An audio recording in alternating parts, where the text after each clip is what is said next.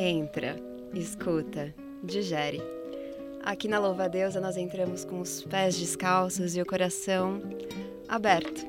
Eu sou a Sofia Menegon e juntas vamos fazer essa travessia pelo que não nos foi permitido saber. Então, prepare as suas asas, levante as antenas e bora alçar esse voo. Autossabotagem é um problema real e só quem já viveu sabe. E olha, vou contar para você que eu conheço a minha sabotadora. Eu tenho uma sabotadora de estimação, eu conheço ela muito bem. Tenho a sensação de que você conhece a sua também. A gente sabe o que precisa fazer para chegar lá, mas aí a gente esquece, procrastina, a gente sente aquela preguiçinha. Como é que a gente se torna a nossa pior inimiga? Será que a gente consegue quebrar esse ciclo vicioso?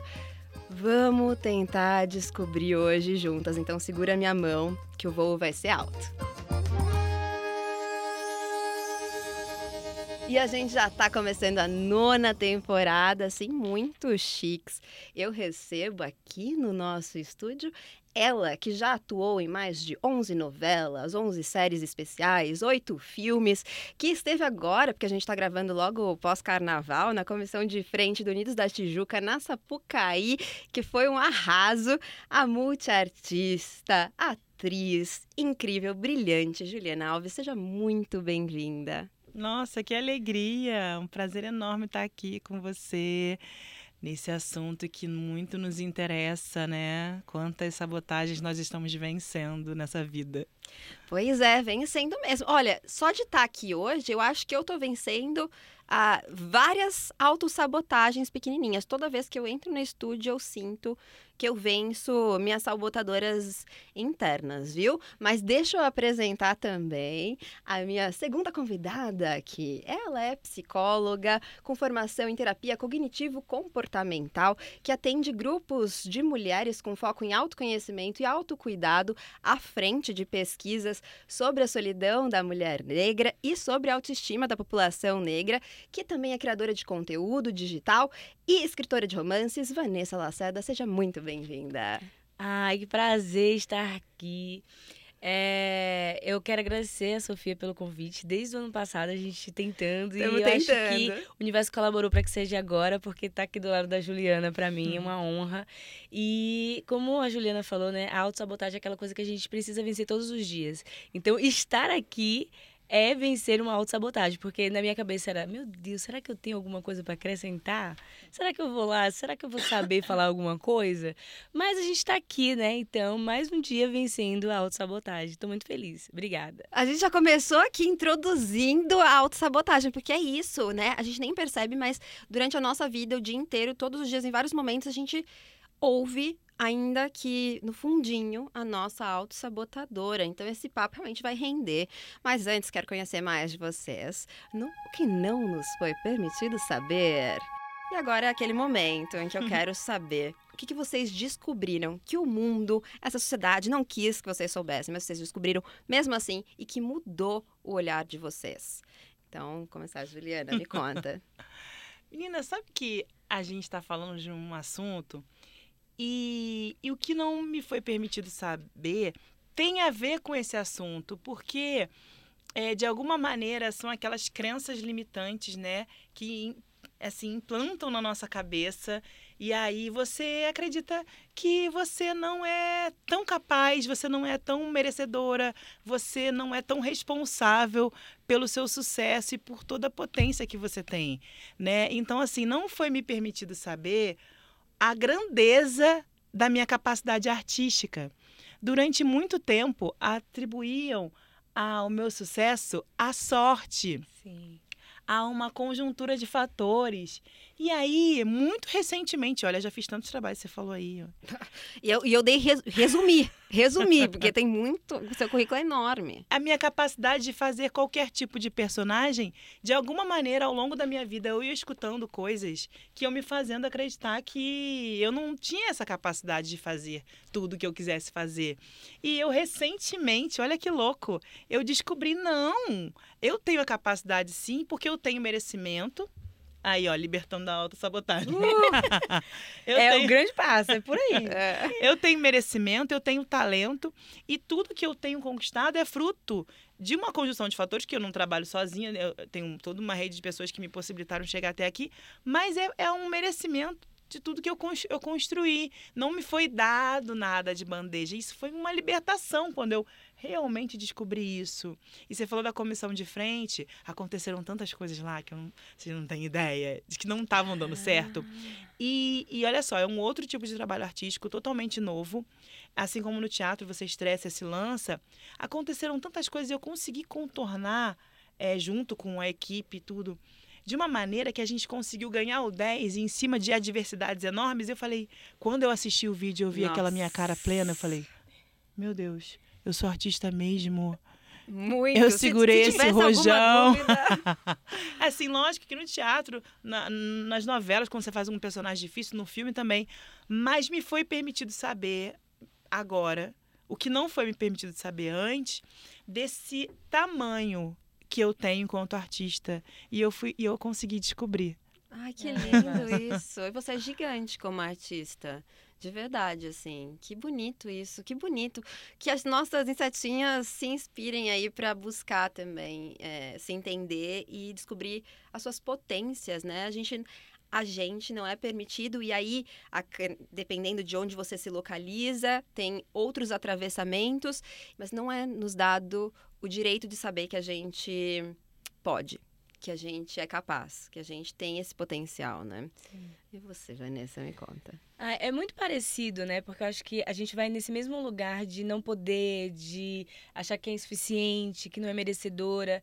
E dentro da minha vida, é, nunca me foi permitido saber que andar com mulheres pretas, por exemplo, era algo libertador para minha autoestima.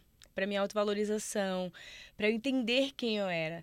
É, eu cresci num ambiente onde a maioria das minhas amigas eram brancas. E nesse lugar, eu nunca me senti é, bonita, atraente, eu nunca me senti digna de amor de nada. Quando hoje eu tenho meu quilombinho ali, eu tô com as minhas amigas, eu olho para elas e eu consigo me enxergar. E ali eu consigo me permitir. E aí eu olho e falo, nossa, nunca me falaram que se eu tivesse amizade com pessoas pretas, é, isso seria importante para mim, isso seria importante para minha caminhada, isso seria importante até para lidar com a autossabotagem, né? Porque eu olho para as meninas e eu falo, nossa, é, que interessante isso aqui. É, e no nosso grupo são meninas diversas, então a gente tem atriz, tem cantora, tem produtora, né? E eu tô lá e enquanto psicóloga e a gente segurando essa barra e quando a gente senta para conversar é muito diferente, né? Você sentar e você entender que ali realmente estão te entendendo quando você fala é, sobre determinado assunto, quando você fala que você levou um pé na bunda de um cara que repetiu ali a situação e você sabe que quando elas falam assim, eu te entendo, elas estão Realmente entendendo, entendem. né?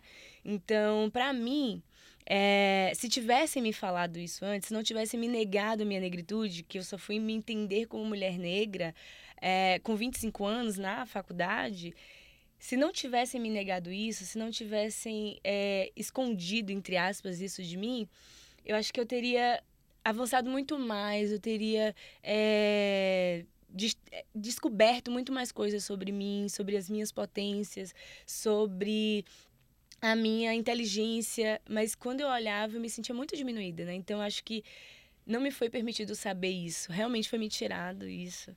E hoje, quando eu consigo ver que eu tenho essas meninas, é, eu me sinto muito mais completa, né? Então acho que esse foi um, um grande salto, assim, para as outras coisas que eu tô construindo ainda, Sim. né?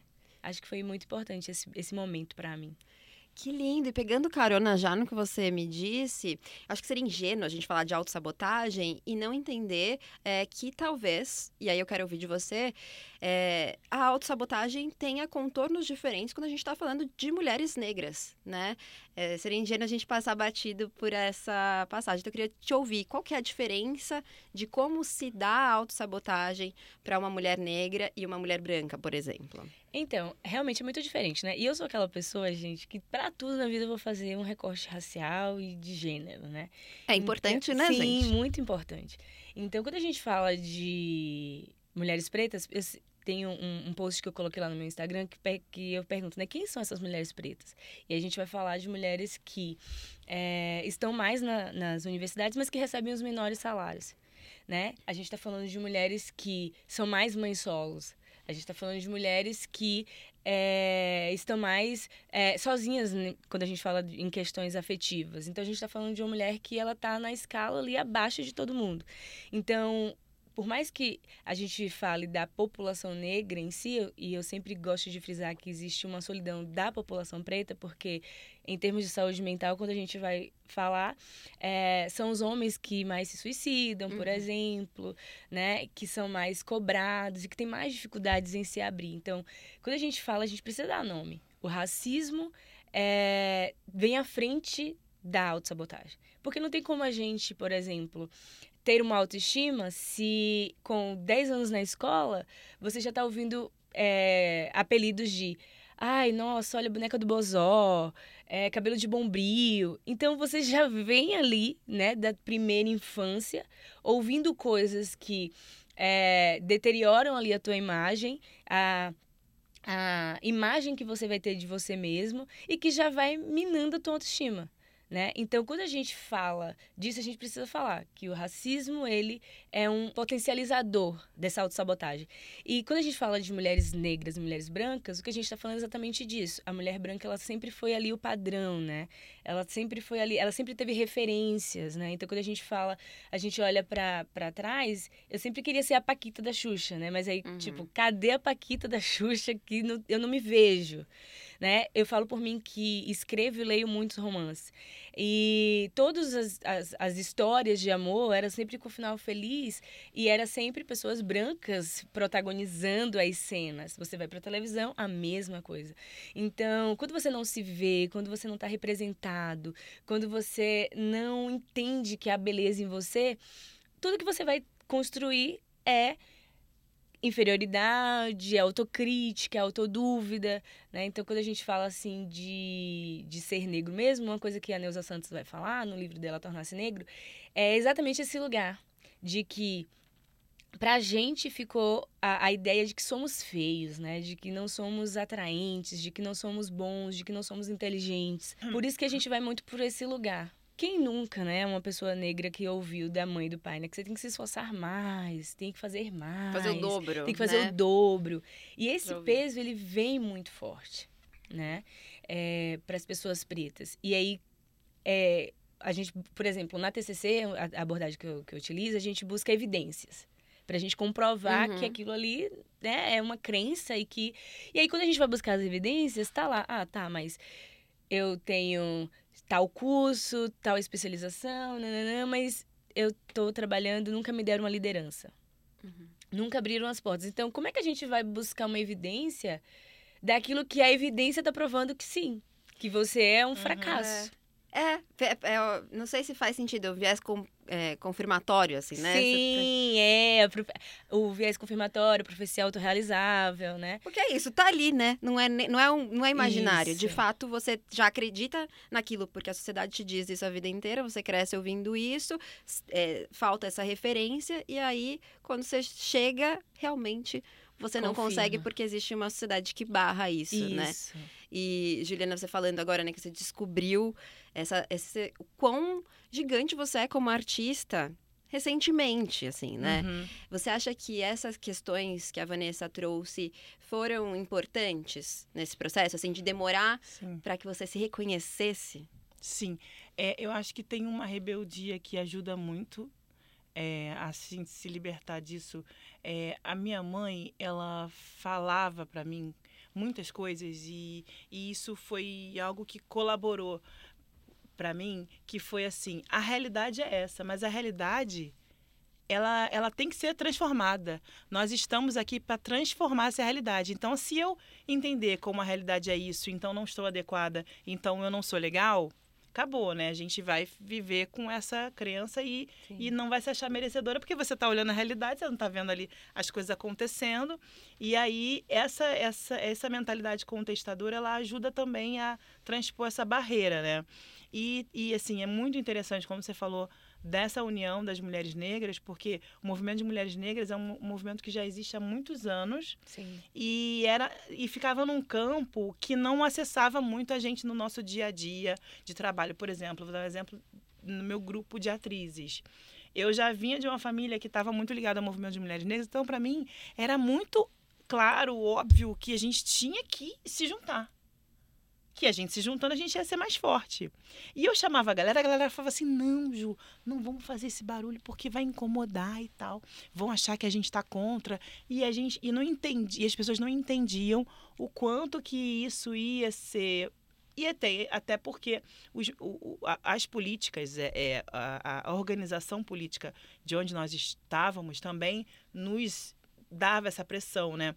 Então, é muito recente que grupos de atrizes negras passaram a se reunir. É muito recente. E isso por quê? Porque eu tenho 20 anos de carreira. Ao longo da minha carreira, eu vou dar o um exemplo por mim, que já tinha essa mentalidade, mas mesmo assim criou-se essa crença a partir da realidade. Uhum. É, Ju, é, eu falava assim, eu gostaria de fazer teste para essa novela. Aí falava assim, não, mas essa novela já tem uma atriz negra. Então, olha só o que, que eles faziam na nossa cabeça. Eles faziam a gente acreditar que se uma está, a outra não pode estar. Então, automaticamente, aquela pessoa é minha concorrente, minha rival. Então, o racismo, ele afasta a gente de várias, diversas formas, né? E fora também as intrigas, as intrigas que o racismo vai criando, né? É, e eu passei a, a, a questionar muitas minhas colegas, assim. É, eu cutucava muito elas em relação a Eu hoje. eu sou essa pessoa. É, eu cutucava muito elas em relação a isso. E é, o que eu acho interessante é que a gente está falando de nossas experiências, mas o que eu posso dizer, por exemplo, que eu vejo nos movimentos de atrizes negras, nos foi permitido, não nos foi permitido saber que nós poderíamos juntas termos sucesso, termos êxito e sermos felizes e vivermos da nossa arte. Porque faziam a gente acreditar que se uma estava, a outra não podia estar. Então a união nossa nos faz hoje é, ter força para questionar é, comportamentos racistas, não deixar mais que certas estruturas racistas se perpetuem. A gente tem acordos assim, olha quando acontece essa situação, a, Mana vai falar com a experiência dela. Eu vou e falo isso, isso, isso. Mana, sério, você fala isso pro diretor? Falo. E eu falo pro autor também. Falo. Então vamos lá. Aí no próximo trabalho, essa outra mana já vai falar assim: então é isso, isso, isso. Porque eu tenho um respaldo de um todo o movimento. Mas isso vem de um respaldo do movimento de mulheres negras que já tem muito tempo. Uhum. E esse movimento de mulheres negras foi também os movimentos negros em geral foram uhum. também nos embasando, nos fortalecendo nesse lugar. Mas é que a, a luta contra o racismo é uma luta muito. É, é, uma luta constante. A gente dá uns passos à frente, daqui a pouco a gente vê a coisa parece estar retrocedendo. A gente tem que continuar mesmo avançando. É, você me fez uma pergunta, eu não sei se eu respondi a sua pergunta. Respondeu super, respondeu super. Eu tô pensando, gente, com quão perverso é esse sistema, né? É, que faz com que você é, é muito perverso. E é, é impressionante como ele vai construindo de uma forma que vai agarrando em você, né? Porque você começa Agarra. Agarra. Você nisso. sabe que em 2019 eu ouvi de um diretor assim. Você falou essa coisa do amor, né? De, da coisa da possibilidade de ser amada. É, a, a dramaturgia brasileira, as novelas, elas, elas entram na mente das pessoas de maneira muito forte, né? As pessoas se, elas constroem muito da, dessa noção de realidade a partir disso. E eu ouvi uma coisa assim, uma, uma, uma, frase que, na verdade, ela só retrata o que sempre foi, foi, foi implantado na cabeça das pessoas. É, sobre a minha caracterização, eu ouvi que era importante mudar o meu cabelo porque era para eu me adequar a uma possibilidade de cena romântica. Olha. Como se a capacidade de ser amada desta mulher negra com a sua com seu com cabelo traços, crespo, né? com seus traços, né? Ela tivesse impedida. Então é muito louco você ouvir isso em 2019. Nossa. É muito louco. E isso, na verdade, ele só estava verbalizando algo que a gente já está vendo há anos é, acontecer. Já tá posto. Que né? as novelas, a dramaturgia, de uma maneira geral, colocam a mulher negra nesse lugar que ela acaba, de certa forma, se não tiver um, um muito bem cercada, é, acreditando que ela não é digna de, de ter amor, que ela não é digna de ser amada, ela não pode Isso. viver uma cena romântica. É interessante isso que a Juliana falou, porque eu terminei agora a biografia da a autobiografia da Viola, e ela fala exatamente isso, que quando ela foi convidada para fazer a Annelise, né, Uhum. que uma pessoa chegou e falou para um amigo dela, falou assim: "Não vejo a Viola nesse papel". Aí o amigo perguntou: "Por quê?" Ah, é porque essa, essa personagem, ela é sensual, ela tem um amante, ela faz assim, ela faz assado. E não vejo. Aí ela ficou se questionando. Ela falou, por que, que ele não me vê nesse papel? É. Aí ela sou uma mulher preta, retinta, né? E que pra eles eu não performo sensualidade. Então, é difícil, né? E aí, quando você questiona, a pessoa não sabe explicar por quê. Mas ela vai ali e diz, né? Não, não vejo você nesse papel. Porque, é, sei lá, não vejo. Eu acho que é porque ela é bem sucedida, ela tem um amante, ela é sensual. E aí você para e pergunta, tá, mas por que, que você não me vê nesse papel? E aí a Juliana falando, eu lembrei muito de uma conversa que eu tive recente com uma amiga psicóloga, né? A gente estava falando sobre valores, é, quanto que a gente cobra pelo nosso serviço. E aí ela falou assim, amiga, você já se sentiu mal porque uma paciente preta te procurou para fazer terapia e ela não tem condições e você olhar e falar assim, meu Deus, por que, que eu tô cobrando esse valor? Eu não deveria cobrar isso, eu deveria cobrar mais barato porque eu não tô dando acesso e as pessoas não vão querer é, me pagar isso. Aí eu falei, amiga, constantemente. Eu fiz porque eu sou uma psicóloga que a maioria dos- das minhas pacientes são mulheres pretas e homens pretos. Uhum. A maioria mulheres. Então, a maioria das mulheres pretas, elas não têm condições de pagar terapia. E aí, quando eu falo meu valor, que uma mulher preta não, não consegue, eu falo, tá, vamos dar um jeito, vamos fazer aqui alguma coisa para que isso aconteça. Mas constantemente eu fico, né? Porque a minha, a, a, a- minha vontade, né, quando eu falo que eu trabalho com mulheres pretas, é para que essas mulheres pretas subam junto comigo, né? Eu Uhum. tenho uma lista de psicólogas pretas para indicar. Eu tô sempre. Eu, eu, é uma coisa minha e eu tenho esse movimento de subir querer que o outro suba junto comigo, né? Recentemente eu ouvi o podcast da Sueli e ela fez um questionamento pro Brau, que é o mesmo questionamento que eu me faço, né? Quando ela fala assim, ah, que as pessoas falam, ah, preto no topo, a favela venceu. E ela pergunta, que favela venceu? Porque a gente pode falar assim, que teve ganhos, né? Pessoas que se bem, é, que se sucederam bem, né? Que conseguiram, mas quem é que ainda tá embaixo, né? Quem que ainda tá nessa é, não no topo da pirâmide, mas bem embaixo, ainda ainda são essas pessoas. Então a gente não pode falar de uma favela que venceu quando o racismo ele continua. A gente não pode falar porque as mulheres negras continuam ganhando menos, porque os homens negros continuam sendo os que mais morrem. Então a gente não pode falar de que uma favela, de que é, os pretos venceram, se a gente não estiver nesse lugar. Mas é muito constante isso, né? Então, por exemplo, algumas amigas é, psicólogas brancas, elas cobravam mais caro. E eu ficava, nossa, mas eu não consigo cobrar esse valor. Não, esse valor tá absurdo. Não, não consigo.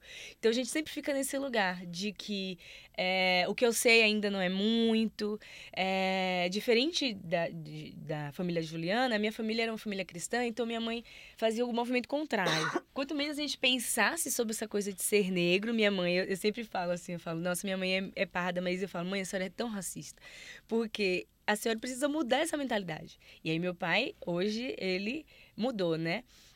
Mas é, foi depois de mim que a minha família começou a se racializar. A minha irmã, minha, meu pai, minha mãe que tá indo aos trancos e barrancos.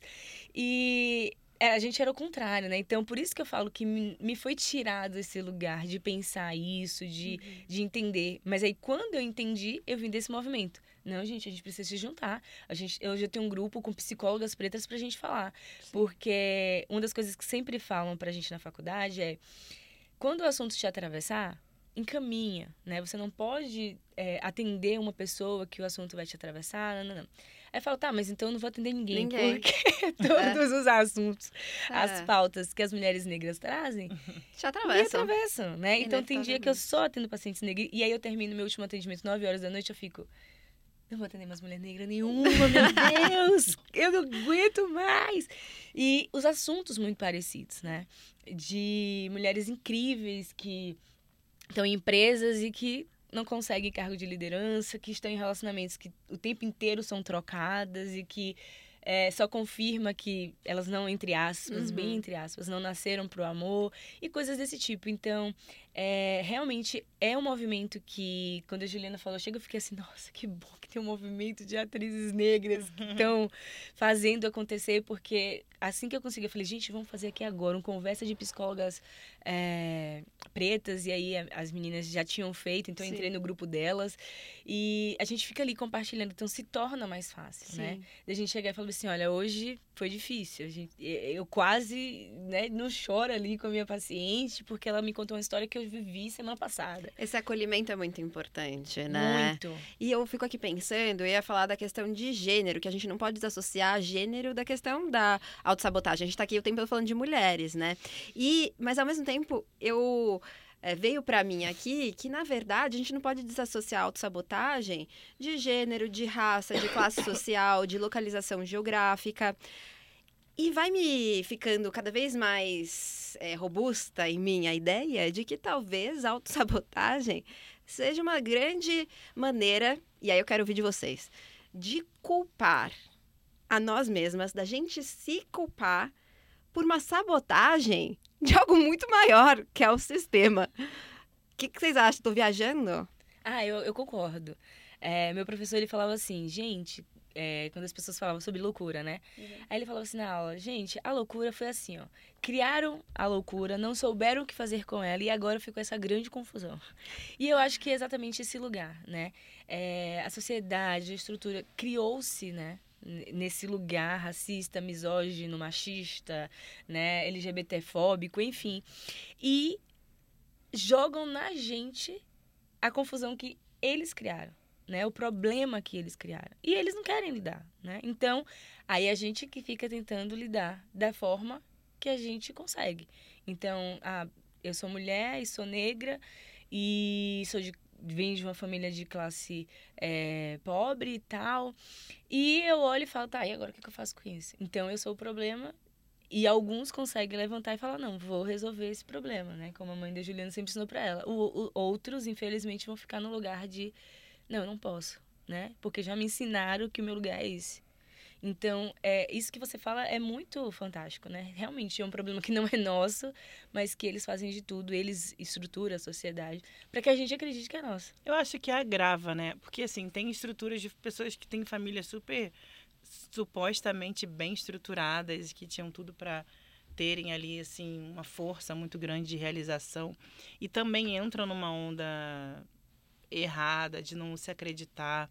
Eu acho que parte muito é, de uma cadeia que a pessoa vai construindo, assim, de associações ao longo da vida, de, é, de repente, não ter recebido um suporte emocional e esse não ter sido negado a essa pessoa aquela aquela estrutura né básica que é afetiva que não é financeira a pessoa pode ser a pessoa muito rica mas se Sim. ela não recebeu aquilo aquela base ali ela de alguma maneira vai se questionar e será que eu, é, é uma é uma sensação de não estar adequado para realização de algo né assim então você fala não então eu não eu não sirvo para isso e às vezes é é uma chavezinha que você precisa virar e que pode ter a ver com tantas coisas Sim. como por exemplo é, uma coisa que você na sua infância você viu acontecer é, é, mas eu acho que a estrutura social ela é algo que limita muito mais agrava muito mais como você vai falar para uma pessoa que acorda às 5 da manhã pega um BRT no caso do Rio de Janeiro lotado com uma confusão uma violência para você entrar no transporte público é, você já sofre aquela humilhação diária para você chegar no seu local, no local de dignidade, no seu local de trabalho, né? O mundo está dizendo o que para você? Todo dia de manhã. Então, como que você vai exigir que essa pessoa ela tenha ali total com, é, controle né, da sua força mental para a realização? Tem pessoas que são incríveis e, e conseguem transpor isso, mas de alguma maneira algumas pessoas acabam é, sendo é, é, ficando presas nessa, nessas barreiras sociais também, né? É, eu tô até lembrando, eu vi uma entrevista sua em que você conta sobre um momento em que você, acho que uma personagem sua, que te ajudou a perceber que como você se sabotava, né? E aqui eu tô pensando em termos de trabalho, é um outro contexto, né? A gente tá falando Uhum. aqui trabalhador que vai todo dia e volta e tem que bater cartão e tal, mas não deixa de ser, né? Então, que você teve uma personagem que te ajudou a perceber que eh, você se sabotava nas relações com outras pessoas. Teve Sim, isso? Você lembra sim, disso? sim. Na verdade, assim, é, eu aprendo muito com as minhas personagens, né? Uhum. É, aprendo o tempo todo com as minhas personagens.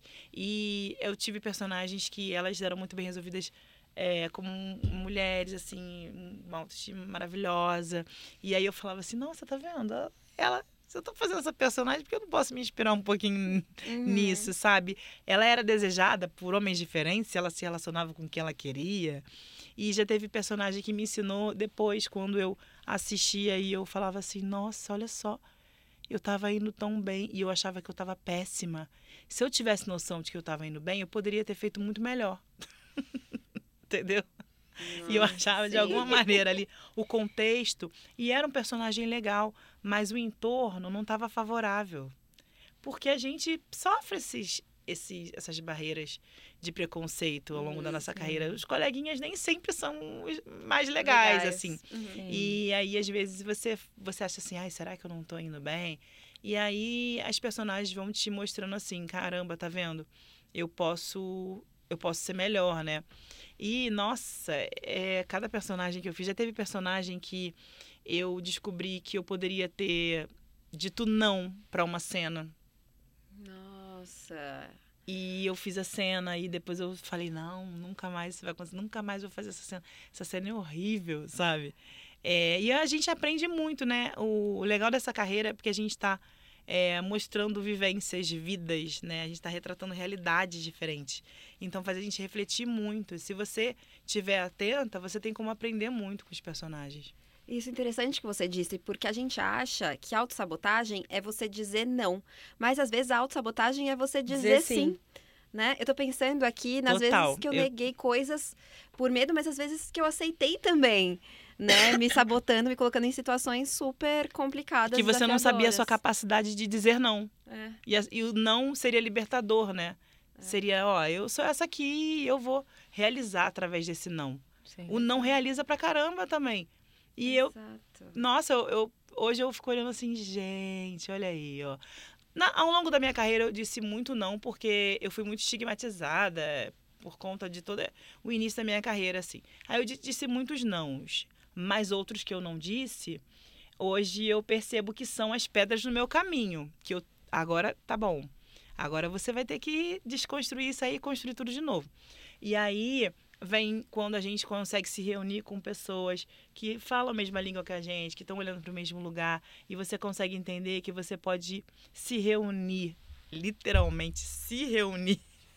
Quando se reúne com outras pessoas, É. você se reúne, Reúne. também, né?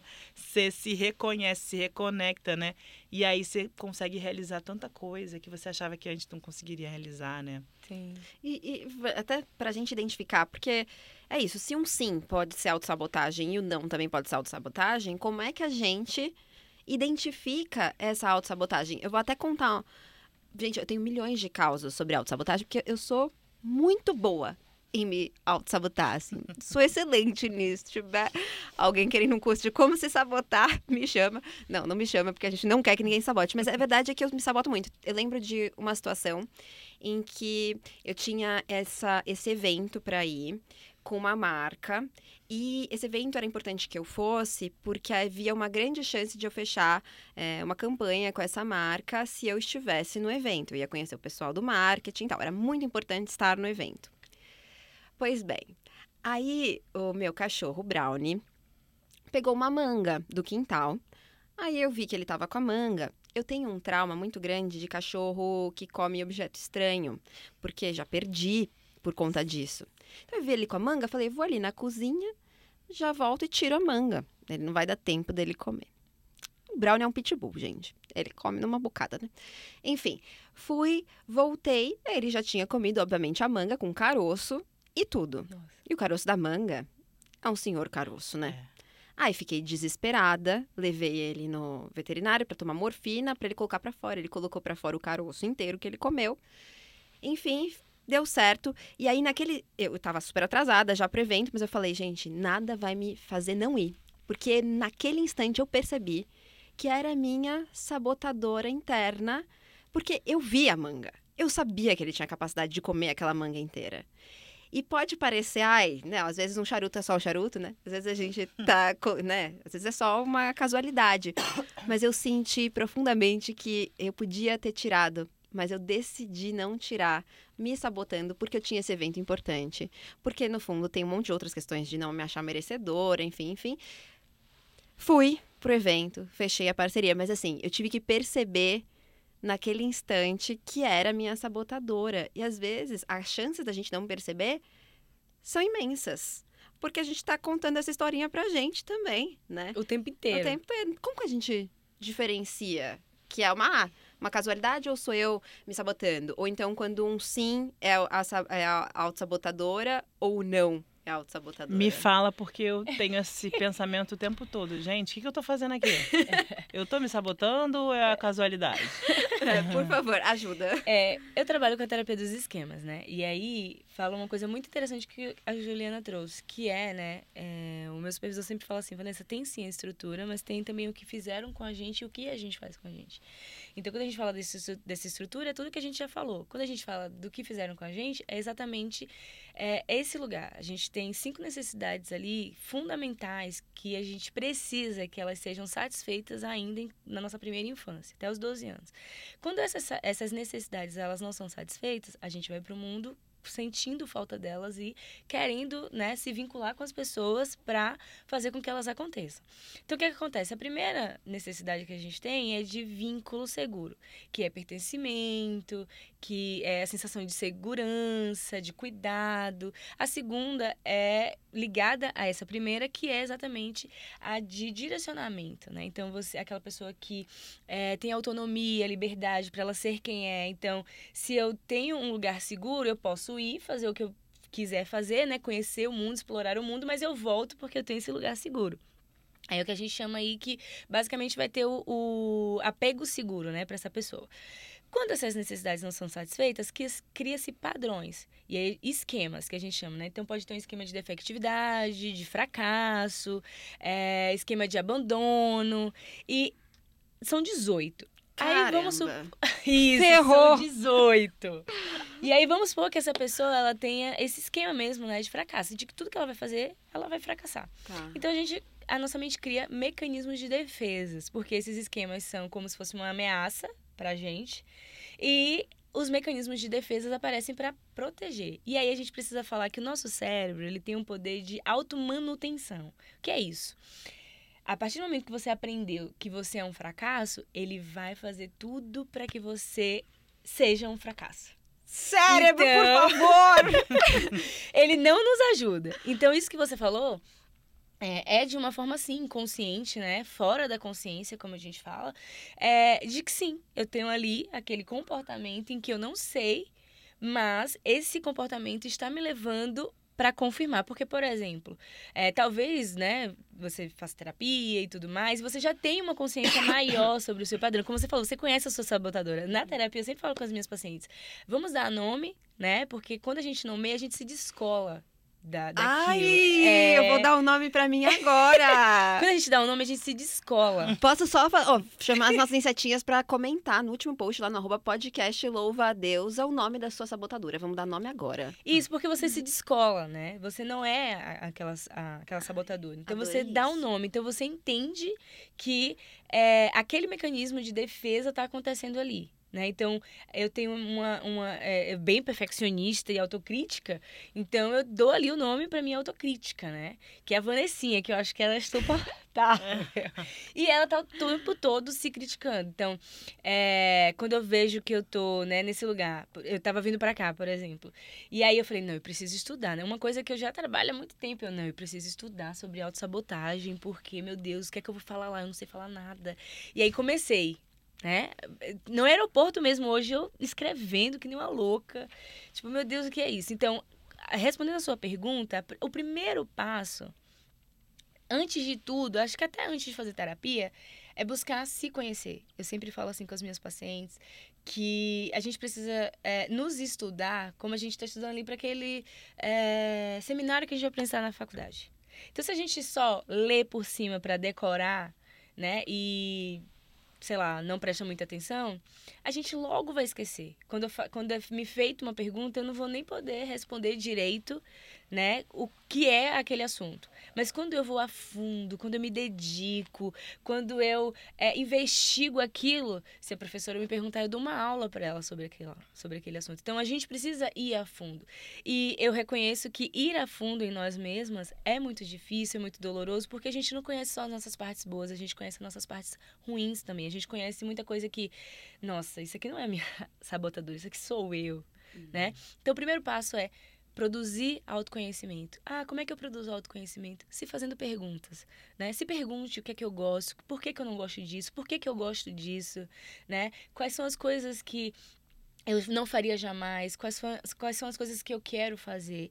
É, todas as respostas estão dentro de você, então se pergunte. Segundo, né, comece a se explorar. Dentro disso que você já aprendeu suas respostas, comece a se explorar, se explore. Ah, então eu gosto disso, eu vou me arriscar mais. Né? Então, um da, é, é, é, sei lá, todo mundo pergunta, né? Ai, como adquirir autoconfiante? autoconfiança? Sendo autoconfiante. Não existe, né? E aí tem um exercício dentro da TCC que é como se fosse. É uma, uma tarefa que eu dou de de para casa para os meus pacientes. E aí eles falam assim: "Ah, mas eu não estou sendo um personagem". Eu falo: "Não, não é sendo um personagem. Você está colocando para fora a você, né? Porque se é um personagem, você estaria fazendo coisas que você não gosta. Você vai fazer coisas que você gosta. Então, por exemplo, ir a um shopping e escolher uma roupa. É você. Você tá indo lá, você tá se dando a oportunidade de falar, poxa, nunca coloquei um cropped.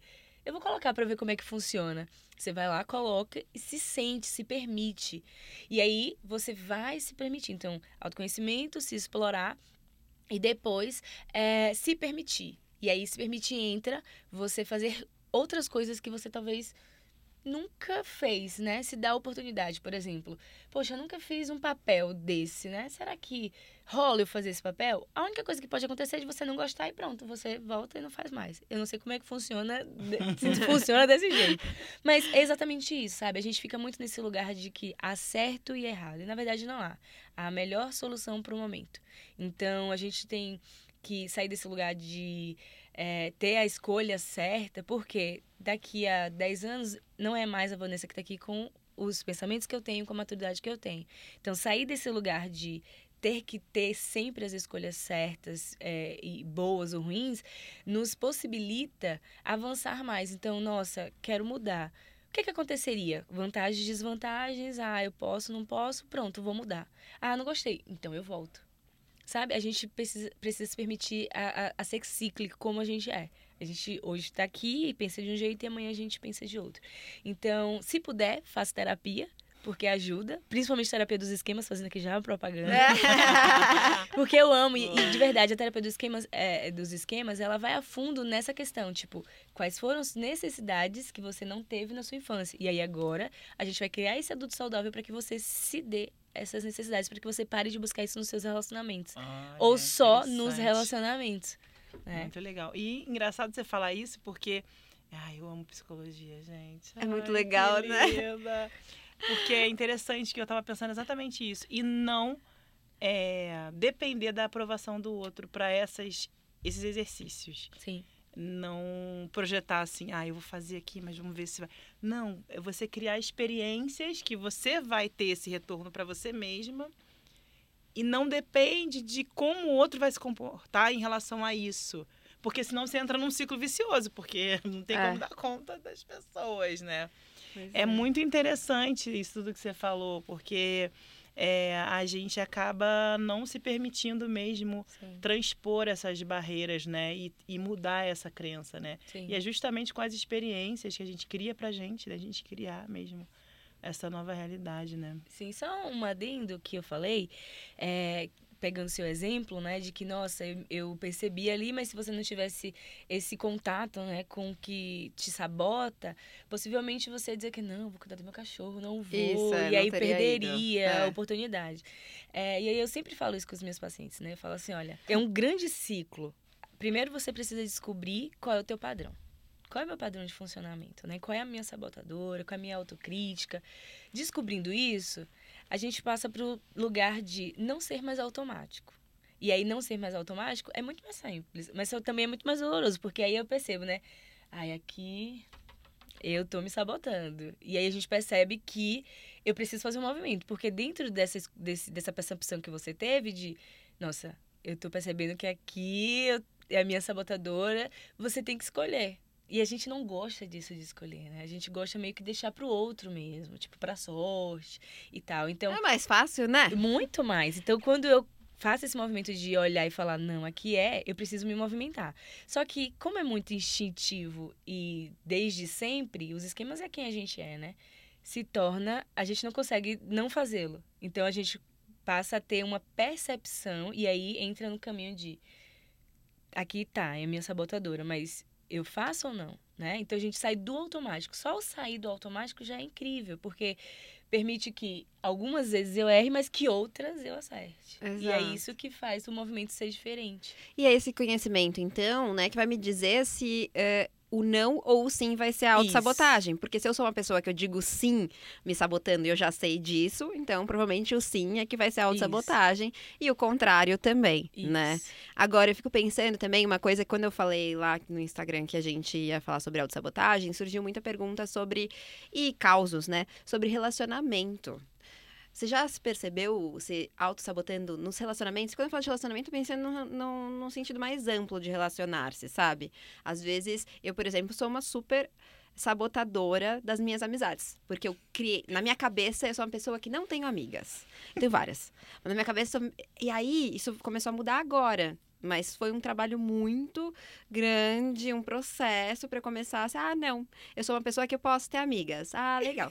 Mas eu sabotava muito. Você tem, é, dentro das relações, uma sabotadora? Que... Nossa, eu me identifiquei muito com você falando agora. é? Porque eu fiz muito isso ao longo da minha vida, porque eu tive algumas decepções mesmo. Eu também. Que foram reais, assim, não foi coisa que eu criei na minha cabeça, não, sabe? Uhum. De fato. E aí eu não consegui olhar para aquelas que estavam ali verdadeiramente, porque eu já estava meio que traumatizada com as experiências ruins. E eu percebo quando eu saboto as amizades que às vezes é uma pessoa super legal e aí você não dá o mesmo retorno, você não liga, não, não responde o WhatsApp, não responde a ligação. Desculpa, amiga. Mas isso não tem nada a ver com você não, não desejar aquele afeto, aquela troca. Tem a ver que, ai, será que é minha amiga mesmo? Será que eu sou digna? Será que essa pessoa realmente gosta de mim como eu tô gostando dela? Porque eu não quero me decepcionar de novo. Eu não quero cair do cavalo de novo. Eu não quero perceber uma traição. E aí, nesse meio das mulheres, gente, que a gente é, tem que romper toda uma barreira que criam entre nós da rivalidade feminina que ficam alimentando. Uhum. E, as, e, algumas manas nossas caem nessa, nessa bobagem de querer Muito. olhar a outra como, Triste. tipo, com um olhar de inveja, com um olhar de comparação. Uhum. E o tempo todo a gente é, se responsabiliza pelas tretas que os, os machos Criaram, né? escrotos né? às vezes colocam a gente, sabe? Então, é realmente algo que você trouxe uma questão interessante. É, um desafio para mim hoje é, é esse, assim, é, é reconhecer as pessoas e conseguir ter uma troca é, verdadeira, saber discernir, né? Porque nosso meio também é complicado, né, uhum. né? Saber discernir, identificar e conseguir dar aquilo que a gente está com vontade de dar mesmo, sabe? Sem medo. Né? Juliana, né? você fez Vamos ser amiga? Amizade agora, gente. Não, é exatamente sim, isso mesmo. Sim. Eu faço muito isso é. das mensagens. Eu acabei. Você acabou. Às vezes você fica super feliz assim, ai, respondeu agora não, depois eu respondo. Eu acabei de descobrir Vocês que isso é, que é inconsciente, né? Vocês é. veem que é um mecanismo inconsciente. Porque olha o que a Juliana falou. Eu quero amizade. Não é que eu não queira a amizade daquela pessoa, mas eu vou lá e não respondo o WhatsApp que ela me mandou.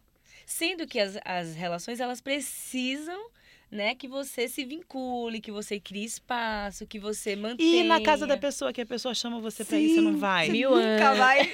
Aí você fala assim, hum, e aí, como é que vai ser? Será que a pessoa vai gostar mesmo que eu vou lá? Essas coisas doidas, gente. Até a maluquice, né, que a gente tem na Juliana, a gente tem que fazer um episódio só sobre isso, porque eu tô me identificando num grau. E aí ainda tem as relações amorosas, né, gente? Ai, gente, olha, quando fala de relações amorosas, vexame.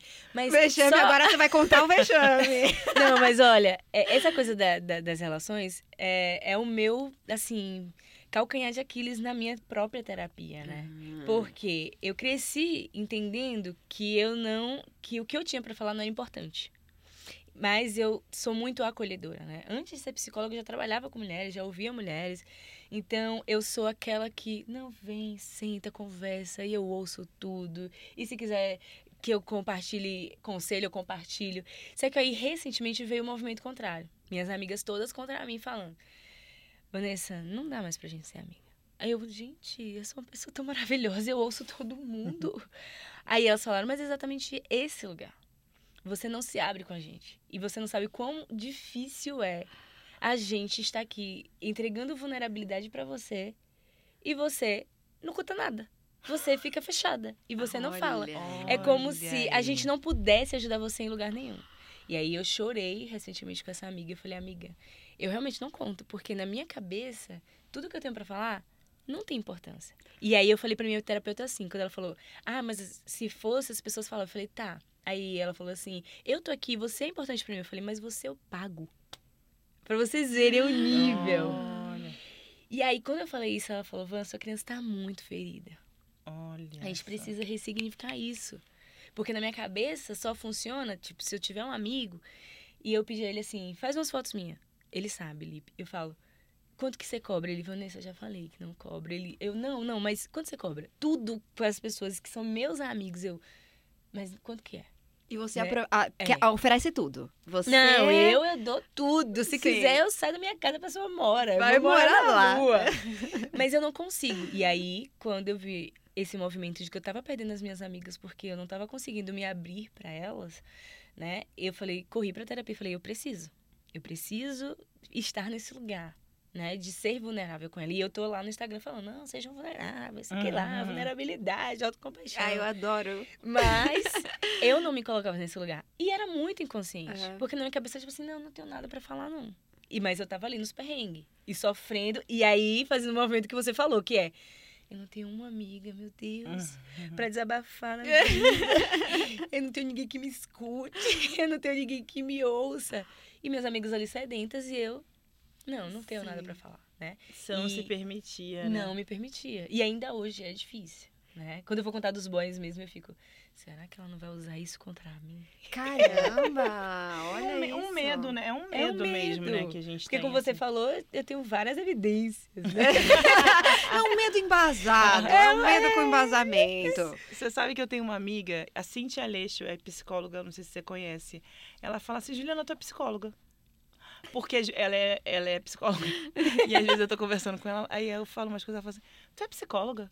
Porque eu fiz até o quarto período, eu tenho essa mania Ah, meus então amigos. super Não, mas entende. assim, não sei nada de psicologia, tá, gente? É só vontade e vocação mesmo. E aí ela tava falando isso pra mim, assim, que é, essa, essa coisa de eu, eu escutar, escutar, escutar, e às vezes, muitas vezes, eu não consigo também colocar pra fora tudo, porque eu fico achando assim que vai é, ultrapassar uma barreira que não deveria. E assim, são algumas pessoas, poucas pessoas que eu consigo fazer isso, mas é essa essa essa possibilidade que a gente tem de de entender o nosso valor, o nosso espaço no meio que a gente está também, né? Que às vezes a gente não, Sim, não entende, assim, que você tem valor ali, de verdade, né? sim. Tem pessoas que estão ali e que querem saber de fato. Querem. E nos relacionamentos amorosos, né, romântico-afetivos, né, eles, isso também entra. A gente se sabota e eu acho que uma sabotagem que a gente recebeu bastante, que parece que é bastante comum, também por um estudo interno, eu acho que deve ser, que é aquela coisa de tá tudo bem. E aí você fala, ah, não. Não pode estar tudo bem? Então vou terminar. Porque bem, bem não pode estar. Eu tava conversando com a minha namorada esses dias. Isso, assim, que a gente tava falando. A gente tá, a gente tá num momento de uma fase de paixão enlouquecedora e nananã, aquela coisa. E a gente fica o tempo todo falando: ah, não. Tem alguma coisa errada. Tem uma coisa estranha. Será? Será que vai e dar são certo? as duas, assim, pensando As isso? duas, assim. A gente falou, é, só pode ter. Aí a gente brincando, né? Só pode realmente ter alguma coisa errada, né? Duas pessoas se amando muito e apaixonadas e ser recíproco isso, só pode ter mesmo alguma coisa errada. Na terapia dos esquemas, a gente chama isso de química esquemática. Que é, eu só gosto da pessoa que ativa o meu esquema. Então, se eu tenho um Ah! esquema de abandono, eu vou, né, ter uma atração ou uma ilusão Meu Deus. por aquela pessoa. Juliana já identificou. Isso, e aí eu vou exatamente. E às vezes a pessoa, ela é uma pessoa boa. Só que o que, que eu faço? Quando eu tô co- conhecendo alguém, que essa pessoa, meu Deus, a pessoa centrada, um, um cara legal, e aí tá tudo muito bom, como você falou. Aí o que, que eu faço?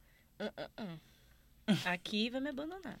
Aí a gente vai para os comportamentos que o ser humano pode ter, né? Que é a resignação, a evitação ou a hipercompensação. Eu, no caso, sou a hipercompensação. E começo. Na loucura, né? Não, mas você tá escondendo o quê? Ah, Ou ciúme, né? Tipo, não, não sei o quê. Sempre indo muito pra cima, né? Tipo, porque o que, que a gente vai fazer? Aquilo que eu falei que o nosso cérebro faz, o poder de automanutenção. Porque se você hipercompensa muito, né? Ou você ama muito essa pessoa e fica grudado o tempo todo e eu quero. Aí o que, que vai acontecer? Essa pessoa vai dar um jeito de sair. Aí vai acontecer o quê?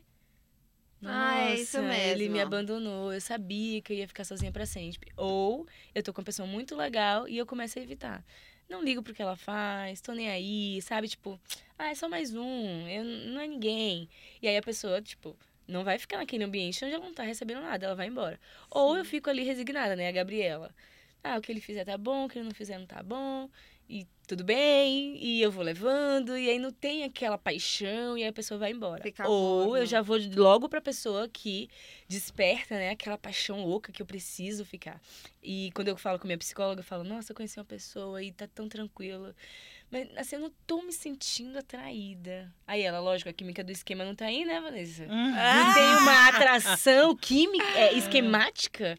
Não tem uma coisa que é familiar, né? Uma coisa de do abandono? Tchau, gente. Foi ótimo falar com vocês. Aí ela fala, não tem uma coisa do abandono aí, né? Então, lógico que tá ruim. Gente, eu não sei porque eu invento esses temas, tudo bom? A Ju também fez assim, Ju. O que, que bateu aí? Porque, na verdade, ah, muita coisa, Muito, gente. né? Várias sessões, hein? Várias sessões. Bota na conta depois. Aqui, uma coisa que. eu- Tô nem conseguindo organizar aqui o pensamento. Tanta coisa que veio aqui. Mas uma coisa que me veio também é assim.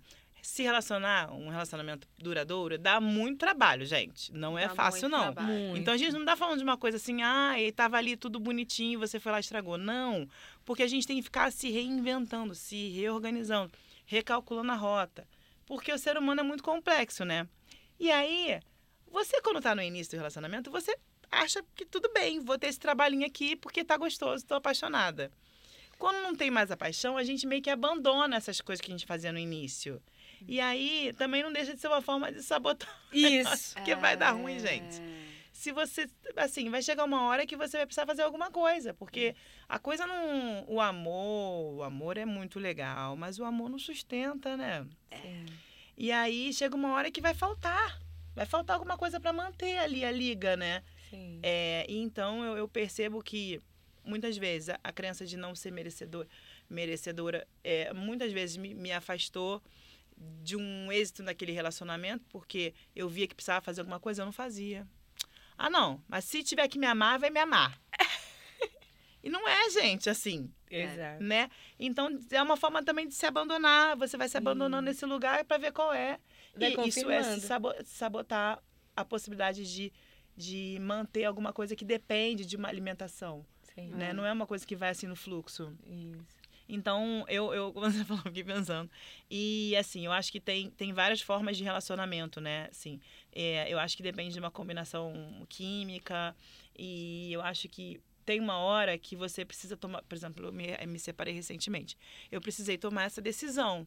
Durante muito tempo, é, não tomar a decisão foi me auto-sabotar. Exato. Durante um tempo, a minha auto-sabotagem foi deixar o relacionamento degringolar. Então são etapas. Você vê que é uma coisa que. Aí a gente está falando de uma coisa que é complexa, que é uma via de, de duas pessoas. Mas chegou um dado momento que eu percebi que eu estava ali me auto-sabotando, me, me impedindo a possibilidade de estar bem. E assim, o futuro a Deus pertence, a gente não sabe o que vai acontecer. Mas nesse momento, a certeza absoluta que nós temos, eu e o meu ex-marido, é que nós precisamos fazer esse movimento para sermos felizes e para vivenciarmos o que a gente precisa para curar alguma coisa em nós que a gente junto a gente não estava conseguindo resolver, né? Então assim é, é foi importante vencer o medo, né? É para poder é, vivenciar, então parar de, de falar não, eu vou ficar aqui que aqui está mais seguro, aqui é mais certo, não sei o quê. E não quer dizer que não tem amor, não quer dizer que não tem é, muitas coisas boas, mas assim de alguma maneira a gente precisou reconfigurar a coisa e aí precisou acreditar. Acreditar que, gente, olha aí a vida aí, a vida é maravilhosa aí, a gente trabalhando, tendo, tendo êxito no trabalho, sabe? Parece que parece que é um castelo que se tirar vai tudo tudo desmoronar. Às vezes a gente acha, né, que se alguma coisa a gente tira alguma estrutura que parece ser muito é, importante, né, vai tudo degringolar e não. A gente consegue é, manter aquilo que a gente tem como ter o controle. E a gente só tem como ter controle da gente mesmo. Da gente mesmo. Da relação com o outro a gente não tem. Então eu falo assim, eu chegou um momento que eu falei assim, cara, eu preciso manter o controle do que eu posso aqui para não desandar mais ainda aqui dentro. Não pode desandar mais não, tem que organizar aqui. E assim, eu estou vivendo esse momento de reorganização minha é, interna para poder até é, me relacionar melhor né? Assim, agora eu entendo que, Juliana, vamos vamos organizar quem que que você quer, o que que você quer fazer? Eu fico me perguntando agora. Você quer fazer o quê? O que, que você acha que você pode fazer? Eu fico conversando com. Vou dar o um nome para ela, que ela é legal. Essa pessoa que eu tô falando. Ah. Bom também, porque, né? É. A gente tem vários modos, gente. Entre eles, o adulto saudável, a criança feliz. Então Ai, tem modos adoro. bons também. Qual que é o nome da sua? Pô, vou dar, não, não tinha pensado, vou dar o nome. É isso. Eu mando pra vocês. Já aproveitando aqui, ah, me passou o WhatsApp aí, você me manda. É, mano. Ai, gente, mas é importante falar isso, né? O ano passado também me separei. E achei bonita a sua fala, porque é muito comum, quando a gente tá nesses relacionamentos longos, a gente ir sabotando aos pouquinhos essa relação, por medo, inclusive. Porque tomar a decisão é dolorido, é muito difícil. Você decidir se separar é talvez uma das decisões mais difíceis, assim, pelo menos foi para mim. É, é, é parece que você está abandonando uma série de crenças que você carregou a vida inteira. está abandonando a vida perfeita que você achou que só ia ter se você tivesse naquela relação, que ia durar para sempre, porque é o que a gente aprende pelo amor romântico, né? Que essas relações precisam ser eternas, independente de como elas estejam. Então a gente vem, acho que de novas gerações que estão rompendo com a qualquer custo, né? Com essa relação que tem que durar a qualquer custo. Mas é muito desafiador porque a gente carrega muitas coisas para poder chegar nesse momento. Então é uma super é, a gente vai sabotando a relação e vai se sabotando e vai sabotando a nossa felicidade e as nossas possibilidades, né? E eu sinto que quando eu me separei, foi ótimo. Tomar, eu tomei a decisão voltando, fui jantar com os meus pais. Aí eu fui andando para casa, na rua, respirando, e eu falei, é, terminou. E já terminou faz tempo, mas precisa agora oficializar isso. E foi a melhor coisa que eu fiz. Assim, eu sinto que tudo se movimentou. Porque quando a gente fica é, arrastando algumas coisas na nossa vida, eu sinto que a gente bloqueia movimentos, né? Uhum. Sim. Mas tudo mudou, tudo se movimentou. Assim como eu acho que essa nossa conversa movimentou muita coisa nas nossas insetinhas, nas nossas louvadeusas que estão nos ouvindo. Eu queria ter o quê? Mais 10 horas pra gente conversar.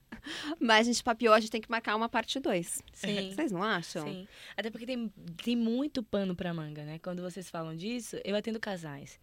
E tem momentos que você fala assim, aqui já acabou, gente. Aqui a gente precisa fazer de uma, uma, uma terapia para separar mas é como você falou, as ideias que a gente constrói. Por isso que eu digo, a gente não pode se basear em escolhas certas ou erradas, boas ou ruins. A gente precisa se basear no que é que eu quero agora, né? E sustentar isso. Então agora para mim o que cabe é o término, infelizmente. E aí eu vou precisar me reconstruir e lidar com a frustração de que não foi, né? Mas o que é não não não ter ido? Foi até aquele momento, uhum. né? E depois cada um vai seguir o seu caminho. Então, é, é muito importante a gente estar nesse lugar de entender que sim, às vezes permanecer é autossabotagem nas relações afetivas, familiares, de amizade, profissionais. A gente precisa entender. E aí o autoconhecimento traz esse poder de eu entender que aqui é sim e que aqui é não. Mas só quando eu me conheço muito bem. Então, a partir do momento que vocês duas entenderam que a partir de daqui eu quero seguir sozinha e eu vou dar conta disso, seja lá o que for isso, eu vou. E aí você diz não para alguém, para uma história, mas está dizendo sim para você e seguindo. Isso que é o mais bonito, né? Por isso que eu falo, a gente precisa se abrir mais para essa ciclicidade da nossa vida, né? Para essas mudanças que a gente pode enquanto ser humano. Né? Os bichinhos não podem mudar, a gente pode. Então. E mesmo eles mudam, viu? Isso. Mesmo eles, olha, tem um cachorro que faz terapia e já vejo até eles, até eles evoluem, Muda, porque meu né? cachorrinho né? depois que foi adestrado mudou. Muda, gente. Mas agora eu quero que a gente mude até de, de galáxia. Vamos jogar pro universo? Vamos. Então joga pro universo. E no joga pro universo, nossas insetinhas já sabem. E agora eu quero saber de vocês. Uma verdade difícil de engolir. Vocês não precisam me explicar e eu não posso fazer nenhuma pergunta. Manda braba. Que aí, Vanessa? Jurei pra vocês, você olhou pro lado, vai, joga pro universo. A verdade difícil de engolir e que eu vejo muito na minha, na minha página, né, quando eu abro a caixinha, é que penetração é uma coisa super estimadíssima. Então, essa é uma verdade muito difícil de engolir que as pessoas elas precisam se atentar para isso. Ai, eu amei. Ai, eu não posso perguntar, mas assim, eu amei. Eu amei. Você, Juliana, que você joga Também amei. As pessoas têm que ser mais criativas. Muito. É, o nosso tempo, ele é precioso, né? E muitos contatos nossos acessam nossas maiores dores. E essas dores, elas são os nossos maiores medos. A gente tem muito medo de vivenciar essas dores. E a gente fica ali, muitas vezes, naqueles encontros, naqueles contatos, naquelas relações que acessam as nossas maiores dores, aquilo que não foi curado, aquilo que está aberto. E aí isso faz a gente é, é, ir adoecendo. Então, é muito importante vivenciar o que é libertador. Ai, que lindo! Nossa. E esse papo foi libertador, hein? Ai, eu quero agradecer muito vocês por estarem aqui no nosso estúdio, abrindo a nona temporada. Não teria um melhor jeito, um jeito mais libertador de iniciar essa nona temporada. É uma honra receber vocês aqui. Muito, muito obrigada, Juliana, por ter vindo. Adorei conversar contigo, adorei te conhecer. Prazer enorme, adorei conversar com vocês também, aprender e ouvir com vocês. Maravilhosa. E para quem não é desse planeta e não te segue ainda, o seu arroba? Ah, sim, Juliana Alves e AM. Arrasou, Vanessa, que a gente está tentando há séculos se encontrar, finalmente aconteceu. Ainda bem. E foi ótimo, foi melhor do que eu imaginava. Muito, muito obrigada por ter vindo. Eu que agradeço mais uma vez, né? Eu amo trocar com mulheres e eu sempre digo que eu aprendo muito, né, nessas trocas. Então, é, já me deixo aqui convidada para uma próxima temporada. Ah, já gente. queremos, queremos. e dizer que eu estou honradíssima e muito grata. E eu espero que o universo faça com que esses encontros aconteçam mais vezes. E é isso, amei, adorei, gente. Foi melhor do que eu imaginei. Que delícia, que delícia, gente. Que delícia começar a nona temporada aqui. Já tô até ouvindo, nem tá na edição, mas já tô ouvindo a musiquinha do final pra gente começar já essa, essa, esse momento, esse novo ciclo com tudo. Então eu desejo a você que tá aí me escutando, que você possa olhar para si com mais carinho que você se lembre que essa rigidez consigo mesma não precisa ser a sua companhia eterna. Celebre cada um do que parecem ser apenas pequenos passos, mas que na verdade são grandes, grandes passos. A gente se vê na próxima semana. Até lá! Essa podcast é uma produção Louva a Deusa. Convidadas: Vanessa Lacerda e Juliana Alves. Criação, apresentação e produção: Sofia Menegon. Roteiro: Letícia Silva. Edição: Thaís Ramos. Trilha sonora: Fran Ferreira. Gravação: Estúdio Banca Podcast. Técnico de som: JBD. Imagem: Jéssica Sacol.